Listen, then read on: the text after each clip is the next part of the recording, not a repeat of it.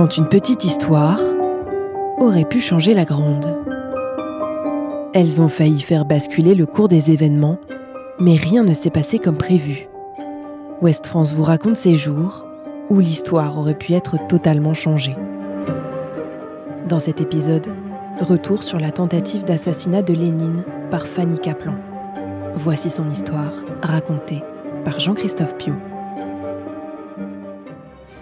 30 août 1918, Moscou.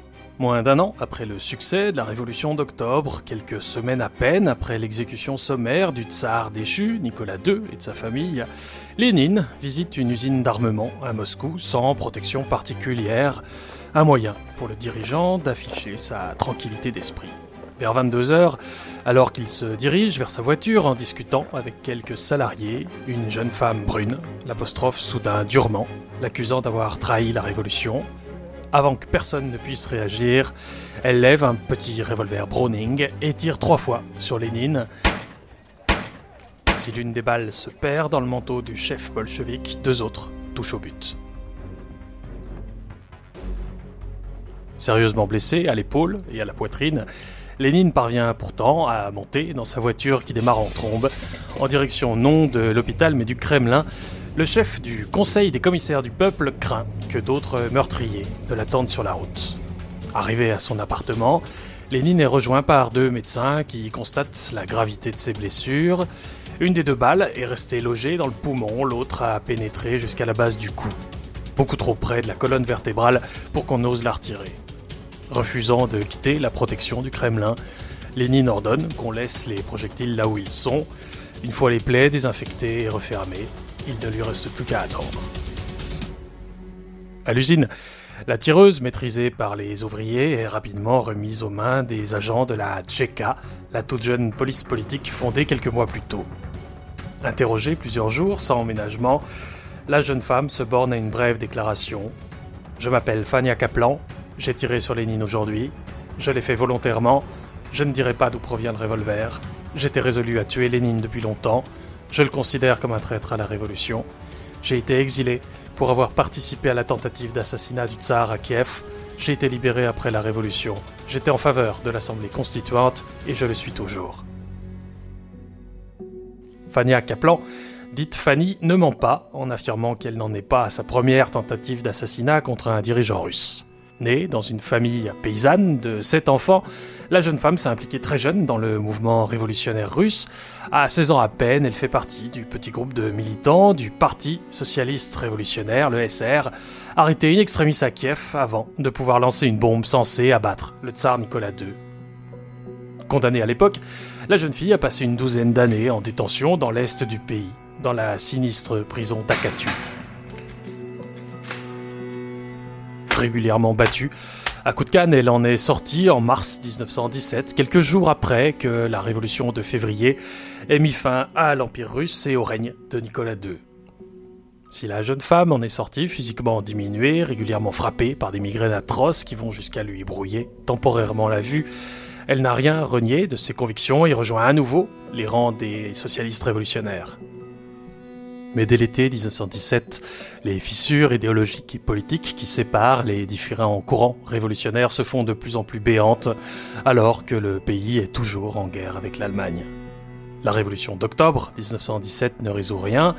Pour beaucoup de militants du SR, dont Fanny Kaplan, Lénine et les bolcheviks trahissent la révolution russe à l'instant où ils décident en janvier 1918 de dissoudre l'éphémère assemblée constituante née dans la foulée de la révolution pour ne plus s'appuyer que sur le seul congrès des soviets.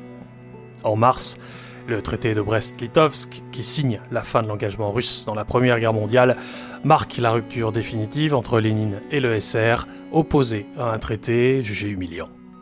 Ce qui finit de décider Fanny Kaplan à abattre celui qu'elle considère comme un traître.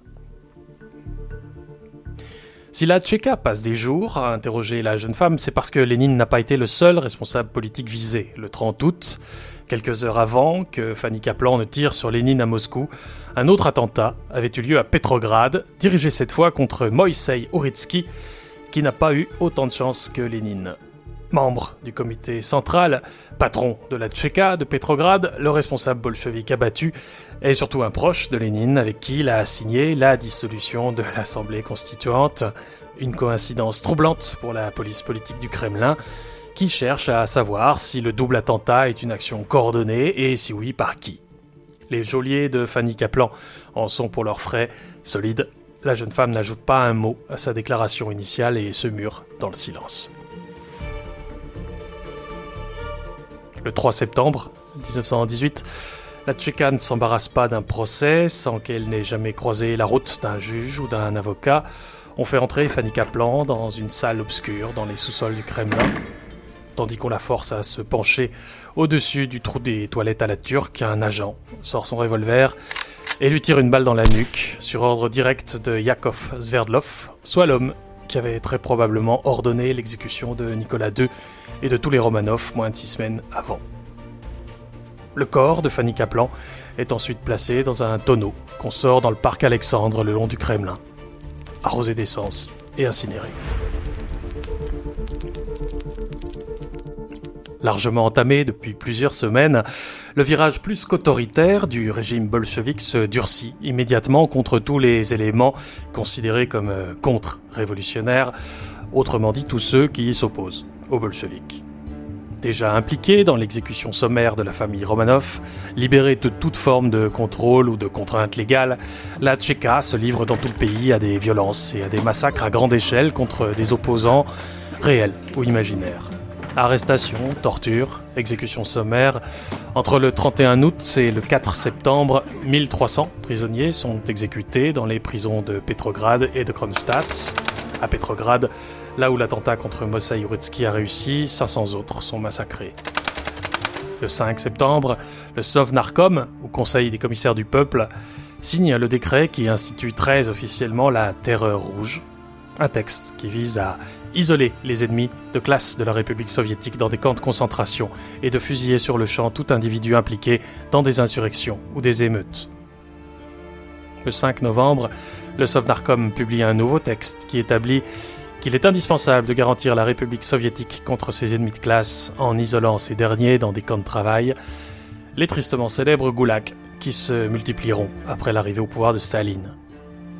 Les historiens estiment qu'en quelques semaines, les agents de la Tchéka ont exécuté deux à trois fois plus de personnes que l'Empire tsariste n'en avait condamné à mort entre 1825 et 1917. Parti en convalescence dans son manoir de Gorky fin septembre, Lénine ne reprend pleinement sa place dans le jeu politique que mi-octobre. Diminué, il n'en reste pas moins actif et participe pleinement à la structuration progressive du pouvoir soviétique, marqué par l'attentat. Il soutient par ailleurs largement la Tchéka, parfois contre les membres même du parti, et qualifie les rares critiques dont l'ancêtre du KGB fait ouvertement l'objet en évoquant des racontards petits bourgeois. Il écrit également et publie en 1920 son dernier grand ouvrage, La maladie infantile du communisme. Reste que Lénine ne se remettra jamais entièrement de l'attentat qui a bien failli lui coûter la vie à quelques centimètres près, si la tentative de Fanny Kaplan a largement contribué au culte de la personnalité qui s'installe dans une population bombardée par une propagande qui ne fait pas vraiment dans la dentelle, sa santé reste précaire. Vive douleur, migraine, insomnie, troubles cardiaques, l'affaiblissement constant du dirigeant et théoricien communiste conduira mécaniquement à l'émergence d'autres ambitions, à commencer par celle de Staline. Retrouvez cet épisode ainsi que nos autres productions sur le mur des podcasts et aussi sur notre application Ouest France. N'hésitez pas à nous mettre 5 étoiles si vous avez aimé ce programme.